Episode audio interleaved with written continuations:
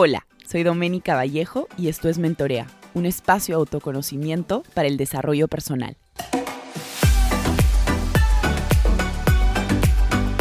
Hola a todos, ¿cómo están? Bienvenidos al episodio 34 de Mentorea Podcast. Esta semana nos toca un invitado y tengo una invitada súper especial desde Bali, Denise de la Torre.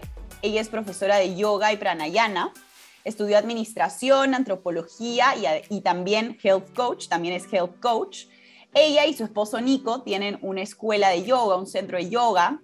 Ahorita Denny nos va a decir exactamente qué es, pero es yo, lo sigo hace ya un tiempo, de Yoga Journey, donde nos enseñan un poco sobre la filosofía del, del, yoga, de la meditación, sobre la importancia de la respiración, de escucharte. En realidad es, Denny es, es una, como una maestra de vida este, y, van a ver durante el, durante el episodio todo lo que van a poder aprovechar. De hecho, yo tomé un curso con, con ella y Nico de meditación y creo que a raíz de, de ese curso he entrado mucho en en práctica, en como es mi práctica diaria, ¿no? Hace cuatro años yo la comencé a incorporar en mi vida, pero creo que a raíz del curso que llevé con Nico y con, y con Denny, realmente interiorizado la importancia de nuestra respiración en el día a día. Así que bueno, sin más, bienvenida a Mentorea Podcast. Estoy súper contenta de poder tenerte aquí.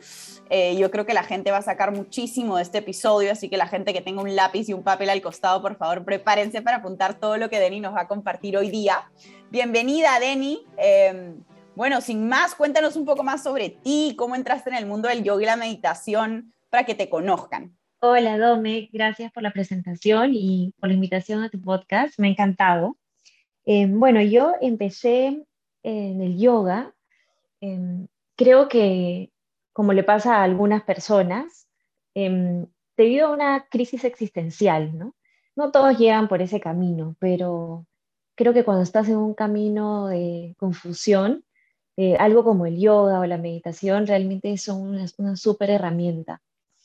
Eh, yo había estudiado eh, por muchos años varias carreras en la universidad, me cambiaba, no estaba contenta conmigo, mm, de chica había sido muy rebelde, como sentía que había algo en el universo físico que me limitaba, pero que no lo entendía y estaba muy confundida, tenía muchos conceptos confundidos, pero sabía que había algo más. Y bueno, eso mismo, esa misma como pasión por, por entenderme, me llevó al yoga, a practicar primero de manera física, como, como todos lo hacen, y había algo después de las clases que me hacía sentir bien, y es una calma que la gente experimenta después de una clase de yoga que dice, wow, me siento bien, pero se te va después de unas horas, porque otra vez vienen todos los problemas, otra vez vienen las dudas, te enfrentas con el mundo, te peleas y, y bueno, al día siguiente vuelves a empezar.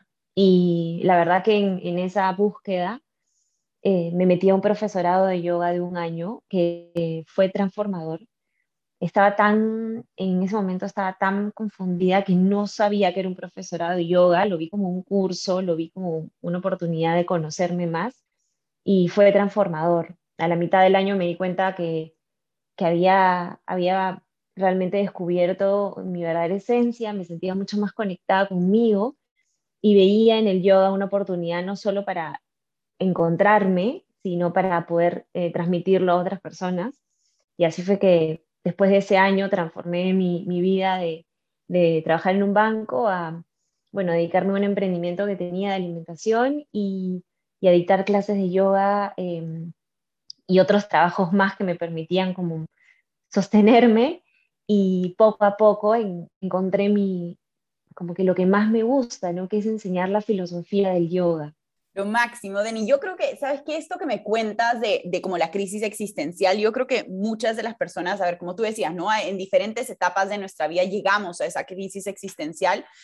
Algunos llegan antes, otros después, pero qué importante, y de hecho yo lo trabajo mucho en mis sesiones, como reconocer, ¿no? Que no estás bien y, no, y, y hay algo que puedes hacer al respecto. Muchas personas se quedan en esta crisis existencial te diría hasta que, hasta que se mueren, ¿no? Como nunca llegan a encontrar o atreverse a, descubrir que hay realmente como, este te puede sanar de diferentes maneras, ya sea a través del yoga, eh, haciendo mucho trabajo personal, como, como, hay muchas maneras, digamos, de, de, poder encontrarte, de decir, no me gusta, ¿no? Y no tener mucho que hacer, o sea, hacer lo mismo que todo el mundo hace, ¿no? A mí me pasa que creo que la crisis existencial llegó a mi vida cuando comencé a darme cuenta que por más de que cada vez, digamos, me iba mejor en la chamba, me subían el sueldo, como no me llenaba lo que estaba haciendo, no tenía este contacto directo con las personas.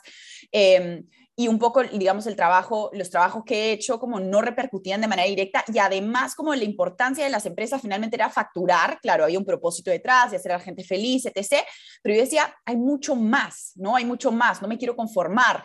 Y de hecho comenzaron a tener, o sea, a venirme enfermedades incluso como, no sé, migrañas, este digamos, también tenía gastritis, entonces el cuerpo te habla, que es una de las cosas que yo también me he dado cuenta, como el cuerpo te dice, Doménica, acá hay algo que no está yendo bien, como que escúchate, ¿no? Muchas personas simplemente no se, no se toman el tiempo, simplemente no hacen esta pausa de cuestionarse, ¿realmente estoy viviendo la vida que quiero o estoy viviendo la vida que mi papá quiere que viva? ¿Estoy viviendo la vida que mis amigos, que la cultura que te dice que tienes que producir y producir y, y finalmente en qué momento te das cuenta realmente qué es lo que quieres. Entonces yo sí siento, al igual que tú, que también tuve una crisis existencial cuando me dije a mí misma, estoy ganando más plata y no estoy siendo feliz, porque no, esto no es lo que me hace feliz. Entonces, qué importante, Denny, esto de, de realmente a partir de no sentirte bien cuestionando, cuestionártelo y accionar, ¿no? Que en tu caso fue tomar este, este profesorado de yoga y, y comenzar a dictar clases de yoga también.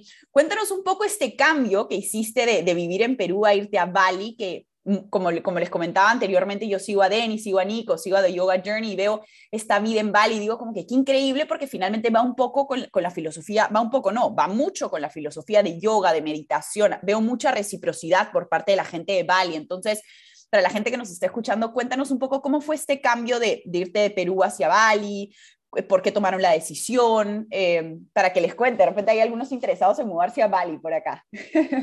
Bueno, definitivamente en momentos de crisis, así uno toma decisiones a veces eh, aventuradas y está muy bien, porque de eso se trata la vida. Pero esta decisión de venir a Bali eh, lo tomé con Nico cuando ya nos sentíamos bien en Perú. O sea, eh, de hecho, sabíamos los dos que, mm, que nuestra vida estaba en salir un poco más, en buscar cosas nuevas, en aprender, en retarnos. Ya estábamos muy cómodos.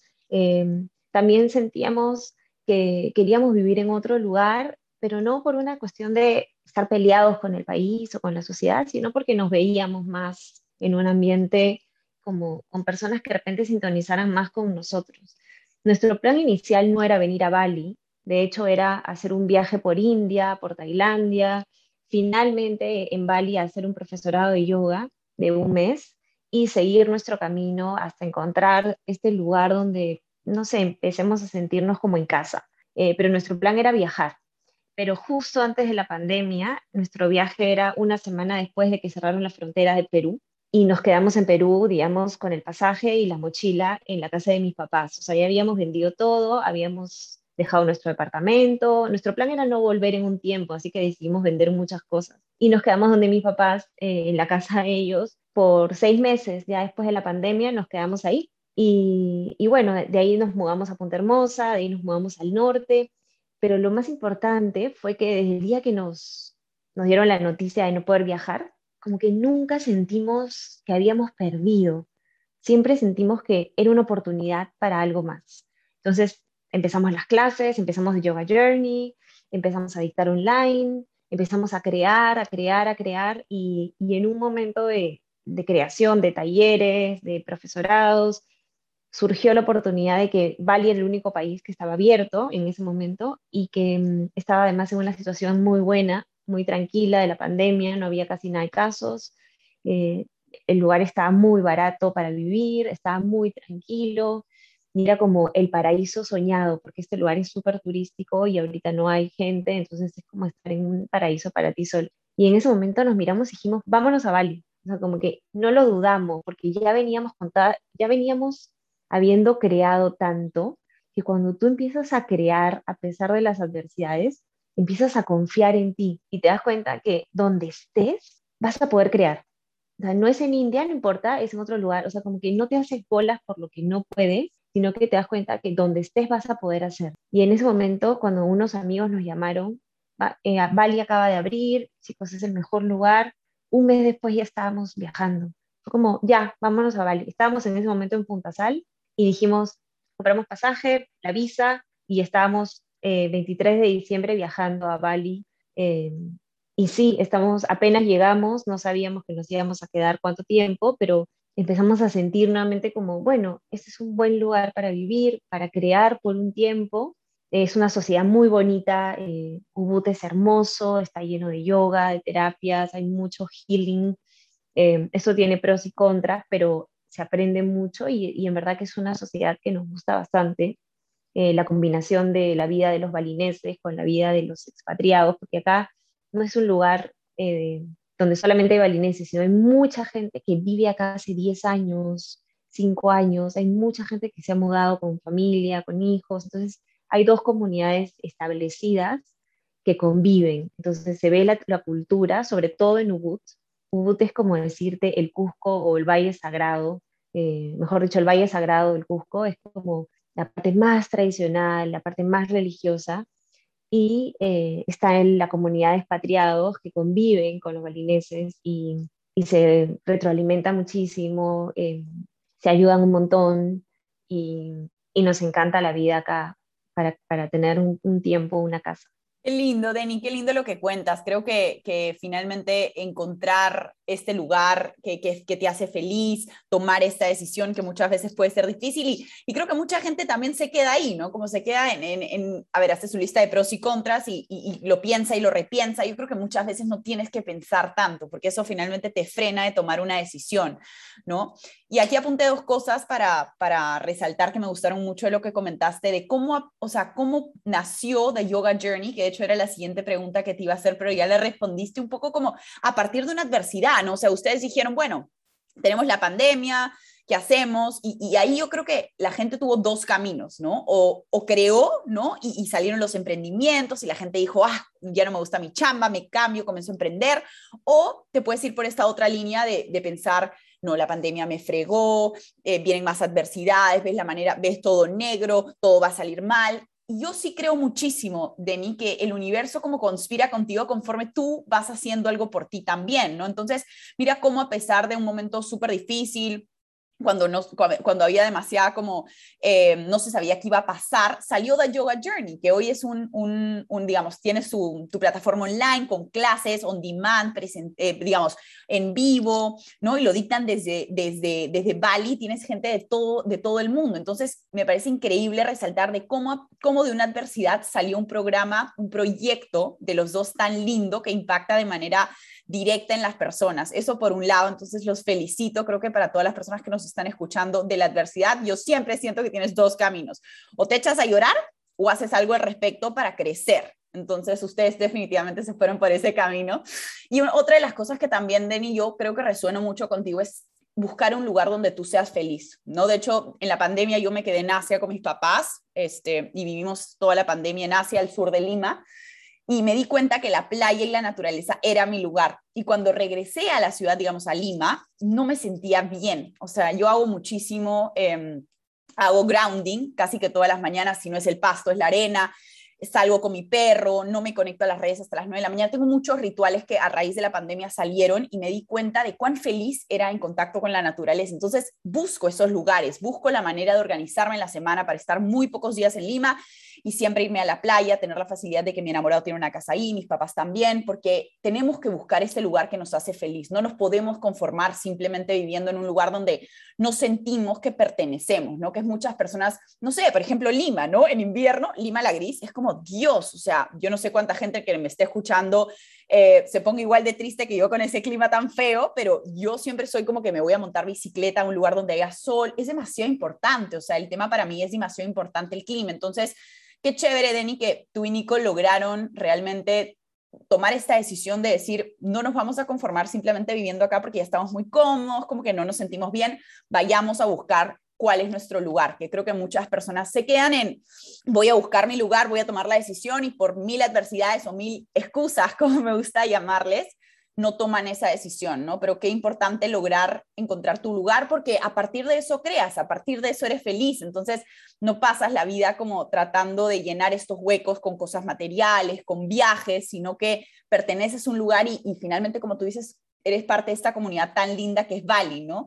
De hecho, ahí, ahí me da curiosidad que, que nos cuentes a la gente que nos está escuchando, Denny, alguna anécdota en relación al tema de la cultura. A mí me da demasiada curiosidad conocer, no sé, alguna anécdota graciosa o, compleja que hayas tenido hasta ahora viviendo, que bueno, ya en diciembre cumples un año ahí. Sí, es hermoso. Ningún lugar eh, va a cumplir todas tus expectativas. Eh, nosotros extrañamos muchísimo el malecón de Lima, estando acá decimos, wow, qué lindo es mirar el mar, tener veredas, eh, salir a pasear por el malecón, cosas que damos por sentado.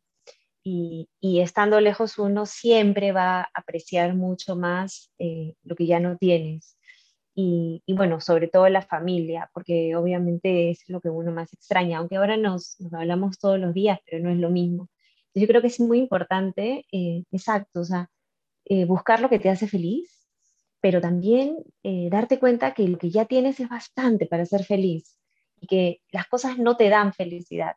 Tú decides, tú la pones ahí. O sea, no hay algo que te haga feliz porque si tú em, le pones toda la responsabilidad a algo externo, en un momento eso ya no te va a dar felicidad y te vas, y vas a sentir ese vacío de ya no me gusta, em, ya no quiero vivir acá, eh, ya me aburrí. Entonces, y mucha gente se la pasa así en, su carrera, en sus relaciones, en el lugar donde vive.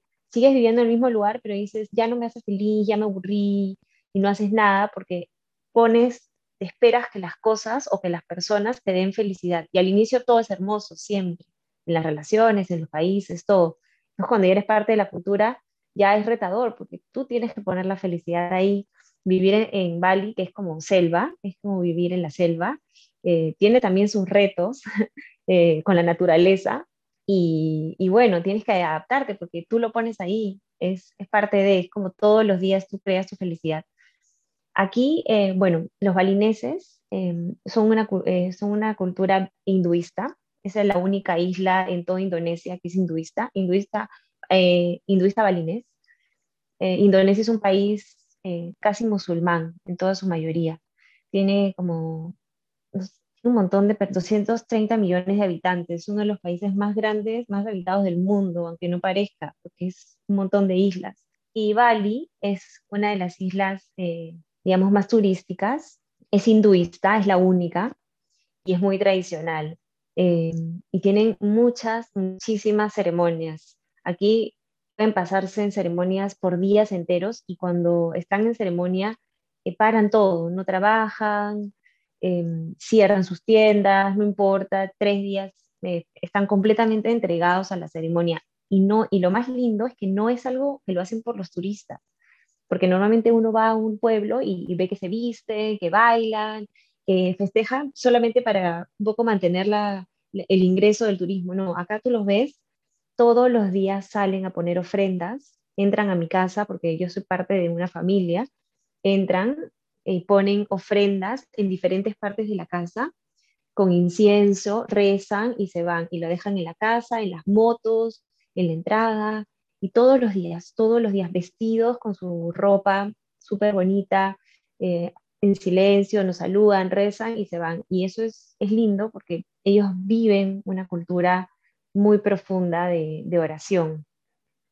Em, además, bueno, eh, a veces es incómodo ir a un lugar y, que esté cerrado, porque están en, ceremonia hace tres o cuatro días, y, nada, es cuestión de adaptarte, es cuestión de, entenderlos, de, valorar. Ellos siempre nos invitan, es increíble porque para nosotros lo que es una fiesta en Lima, un tono y un after party lo vemos acá, pero en ceremonias religiosas pasamos porque hay un templo a, dos casas de nuestra casa. Hay templos en todas las esquinas, eso sí, hay millones de templos, porque cada, digamos, distrito o urbanización tiene su templo. Entonces todos están más o menos organizados, pero cada urbanización elige los días en los que va a celebrar. Entonces siempre hay eh, cosas que están al mismo tiempo o termina una y empieza otra. Y tenemos un templo acá que es como el tono están desde la noche hasta la madrugada y bailan, hacen bailes típicos, danzas eh, con este, personas disfrazadas de monstruos, con chicas vestidas súper lindo, y bailan toda la noche. Hay noches que yo tengo que dormir con tapones en los oídos, porque entre los cantos, los bailes y las ranas que suenan, eh, es bien difícil, es bien difícil dormir. Eh, pero es parte de su cultura y, pasamos y siguen ahí y, es bonito y es, curioso porque no sabemos exactamente qué está pasando o a veces les preguntas y ellos exactamente no saben qué están celebrando. Hay, hay mucha cultura de simplemente seguir la tradición, eh, pero, pero los hace felices y, y se ve que es algo que está integrado y que mantiene la cultura viva y los hace buenos. Eh, los hace buenas personas, porque están constantemente reforzando, eh, viven lo que practican. Eso se ve bastante. O sea, no es una, no, es, no vas al templo a rezar y luego sales y pucha, no, no vives un poco la, eh, consecuente con tu tradición. No, ellos realmente sí lo mantienen. no sé a costa de qué, no sé si es un poco por el, tienen mucha mucho miedo a los espíritus, es cierto que hay un poco de imposición de la, religión, pero muy aparte de, sus creencias, se les ve personas que son innatamente buenas. Como en todas partes hay, hay, hay, hay ladrones, como en todas partes habrá gente que, bueno, por necesidad hace daño, pero en general se siente una cultura bien, bien pacífica y, y, bueno, bien entregada a la religión. Y eso es bonito y, y de todas maneras uno se siente más tranquilo. Qué lindo, Denny, lo que cuentas. Ya, ya, o sea, simplemente me describías más o menos cómo eran las calles, ya me imaginando. De hecho, los, te sigo a ti, Nico, hace, hace ya buen tiempo, entonces también veo sus historias y digo, yo quiero, yo quiero ir ahí algún momento de mi vida. O sea, definitivamente está en mi, está en mi lista de, de viajes por ir y no, no está abajo, está como arriba. Después de, de este podcast, creo que me voy a animar aún más a ir. Qué lindo, Denny, lo que me cuentas y qué, qué chévere esto que, que, dijiste de viven lo que practican, que es algo que creo que es muy importante, ¿no? Muchas veces nosotros como, a mí me pasó, ¿no? Que yo tenía una filosofía de vida muy, muy desconectada de mí misma, de lo que me gustaba, de, de las cosas que disfrutaba, eh, vivía siempre por el que dirán, por la validación externa, eh, y en pandemia me comencé a cuestionar muchísimo eso la validación externa, el vivir siempre para los demás, el arreglar mis fotos porque no salía bien, el editarlas hasta que no me saliera el grano, etc. Entonces, ah, como que me, comencé a conectar muchísimo conmigo y comencé a decir, pucha, esta no es la doménica que yo quiero que siga creciendo y, y, y, siempre dependa del resto para ser validada. Y creo que a raíz de esto es que comenzó a, a tener ciertas prácticas en, en mí, ¿no? Como vivir muy consciente, meter más aún la meditación en mi vida, que, que, comienzo a como no vibrar en la misma energía para las personas que nos están escuchando y digan como que Doménica viene con una palabra de vibrar en misma energía, bueno, escuchen clarísimo porque no es, es como comienzas a tener una vida, Denny, con ciertos valores que otras personas no practican. Y eso me, pare, eso me pasó mucho con, con, mi trabajo, mi último trabajo, como que no estaba de acuerdo con muchas cosas, como cómo se daban las cosas, eh, las reglas que habían del juego, pongámoslo así. Entonces, un poco no podía digamos, digamos, vivir lo que practican los balineses, pero en mi día a día. Entonces decía, o cambio mi trabajo o Doménica va a tener que cambiar sus valores, pero al yo cambiar mis valores no me voy a guiar con estas personas nunca, o sea, ahí yo tengo que hacer un cambio hacia lo externo, o digamos, al de lo externo, ¿no? Entonces comencé a cambiar muchísimas cosas en mi vida, Denis, ¿no? Como te decía, de repente el tema del yoga lo metí más, comencé a practicar yoga también, algo que había hecho como pero de manera bien esporádica, entonces realmente no había aprovechado los beneficios del yoga, que ahora vamos a conversar de eso también, pero creo que esto de vivir lo que practicas es súper importante, es como tener unos valores, digamos, no sé, de ser consciente, de tener tu meditación, de vivir una vida tranquila y que el ambiente en el que estás no lo apoye, es como que va en contra, entonces quieras o no, no te vas a sentir parte de, que creo que es algo que a veces muchas personas como, no sé, comienzas a vibrar en otra energía, tener otros valores, tener otras cosas que son importantes para ti, pero tu red de apoyo, digamos, tu círculo más cercano no lo comparte, entonces ahí es como que cuando comienzas a tener unos choques y es o te alejas, digamos, un poco más de esas personas y comienzas a vibrar con otras personas o te inmerses, digamos, un poco en los rituales de estas personas, en los valores, y dejas de un lado, digamos, lo que es importante para ti. Entonces, en relación a esto, Denny, a mí sí me da mucha em, curiosidad, de nuevo me encanta, me encanta aprender en verdad a partir de estos episodios. El tema del yoga, Denny, la filosofía del yoga, el pranayana, si lo estoy ah, eh, diciendo bien, ¿Qué hay detrás de, la filosofía del yoga, del pranayana? ¿Qué beneficios te trae? De hecho, me, da, me da, sería interesante que nos cuentes cómo fue esta Deni digamos, antes de conocer el yoga, el pranayama, y cómo es esta Deni ahora que está 100% inmersa en, todos los estudios del yoga, el pranayama. Creo que es, es interesante ver como el antes y el después que un montón en todo este tema de crecimiento personal, de, de ser consciente y, de mover energía. Por ejemplo, el tema de vibrar alto, emocionalmente alto, la gente piensa que eso es algo como extraño o abstracto y, y que es muy difícil de tangibilizar. Básicamente lo que pasa en el yoga es que te conectas con un estado emocional. Entonces, lo que a mí me pasó y lo que le pasa a muchas personas sin darse cuenta es que cuando entran al mundo del yoga o cuando empiezan a meditar o practicar respiración, están en un estado emocional que se podría decir eh, neutro. Y empiezas a vivir en estado emocional neutro donde no estás contento, pero tampoco estás tan mal. Estás un poquito deprimido, pero hay cosas que te alegran. Em, tienes días buenos, tienes días malos y empiezas a normalizar un poco ese estado y esa forma de vivir, que es un poco lo que me pasó a mí en un momento de mi vida. Cuando empiezas a practicar, no solamente físicamente, sino empiezas a escuchar estos conceptos, empiezas a sentir en un estado emocional un poquito más alto. Entonces ahí la gente es donde dice tu energía empieza a subir o la gente vibra alto, pero básicamente lo que pasa es que emocionalmente empiezas a elevarte y te empiezas a entusiasmar por la vida. Y ya no la vida no es neutra, sino es interesante. Y los retos son difíciles, pero encuentras una solución. Y hay cosas que te molestan, pero sabes que puedes desde ahí aprender. Entonces tu estado emocional empieza a estabilizarse en un estado entusiasta. No quiere decir que estás contento todo el tiempo, pero todo el tiempo estás entusiasmado por vivir. Y sucede, y lo que me pasó a mí y le pasa a muchas personas, que empiezas a ver a las personas con las que antes parabas, o empiezas a ver a la ciudad en la que vives, y te das cuenta de la diferencia. Y dices, ah, yo antes estaba así, y no sé por qué, pero ya no. Y estas personas que antes eran mis amigas, ya no. Y esto que me gustaba hacer ya no me gusta. Y no te explicas por qué, porque no hay una explicación en ese momento, solamente es algo muy emocional.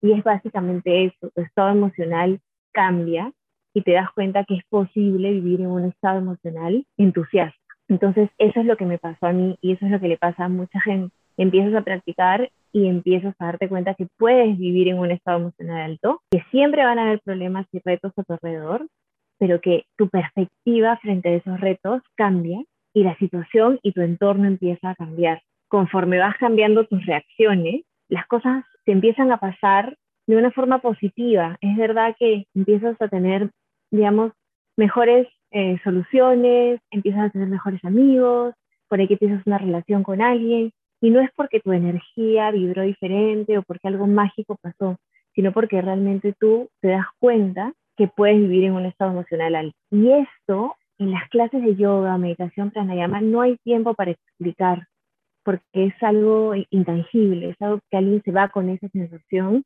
pero el profesor no tiene tiempo de aterrizar estos conceptos. Entonces, en un profesorado de yoga como el que llevé yo y en los cursos que dictamos con Nico en The Yoga Journey, nos hemos enfocado en aterrizar estos conceptos para que no solamente te vayas de la clase contento, con un estado emocional alto, sino para que entiendas por qué y entiendas que alrededor tuyo las cosas van a ser retadoras, pero tú vas a tener más herramientas para responder frente a los retos y de todas maneras eh, las cosas a tu alrededor van a empezar a cambiar, no por magia, sino porque tú empiezas a crear este entorno, empiezas a alejarte de las situaciones que te, que te hacen daño, empiezas a entender a las personas con un estado emocional más bajo, pero tú misma quieres cuidar tu estado emocional y empiezas a buscar cosas que te elevan y que sabes que solamente dependen de ti. Qué lindo la manera en la que la has resumido, Dani. Y de hecho, ahí, ¿sabes? Me, me, me gusta mucho este concepto de como no necesariamente cambia lo externo, sino cambias tú a nivel interno. Entonces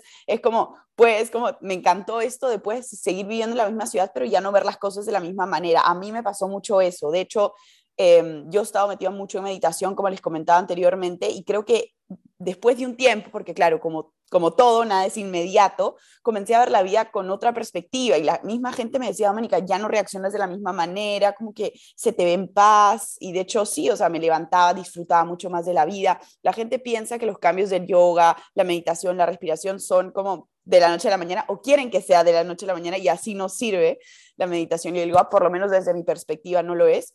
Y y totalmente de acuerdo contigo, Denny. Creo que es como tú cambias internamente y, lo externo quizás no cambie, pero, pero ves, la, ves la vida de una manera diferente. Eh, y, definitivamente yo invito a todas las personas a poder probar eh, en algún momento de su vida.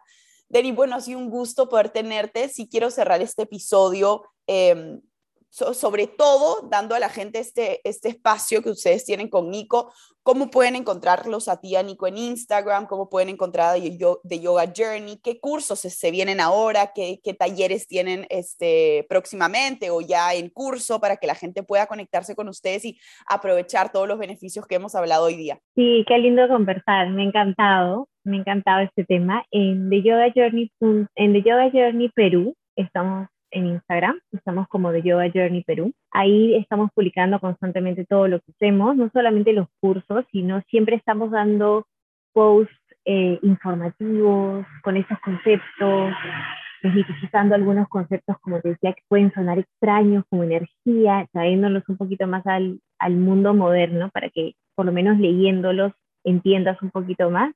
Y estamos lanzando ahorita eh, dos programas. Uno es de yoga asana, que va a durar un mes, que empieza el 27 de septiembre. Es un programa también súper completo con seguimiento, porque nuestra pasión es dictar yoga, y, pero queremos hacer un seguimiento al grupo y darles tutoriales y estar ahí un poquito más presentes. Por eso lo hemos hecho como un programa de un mes.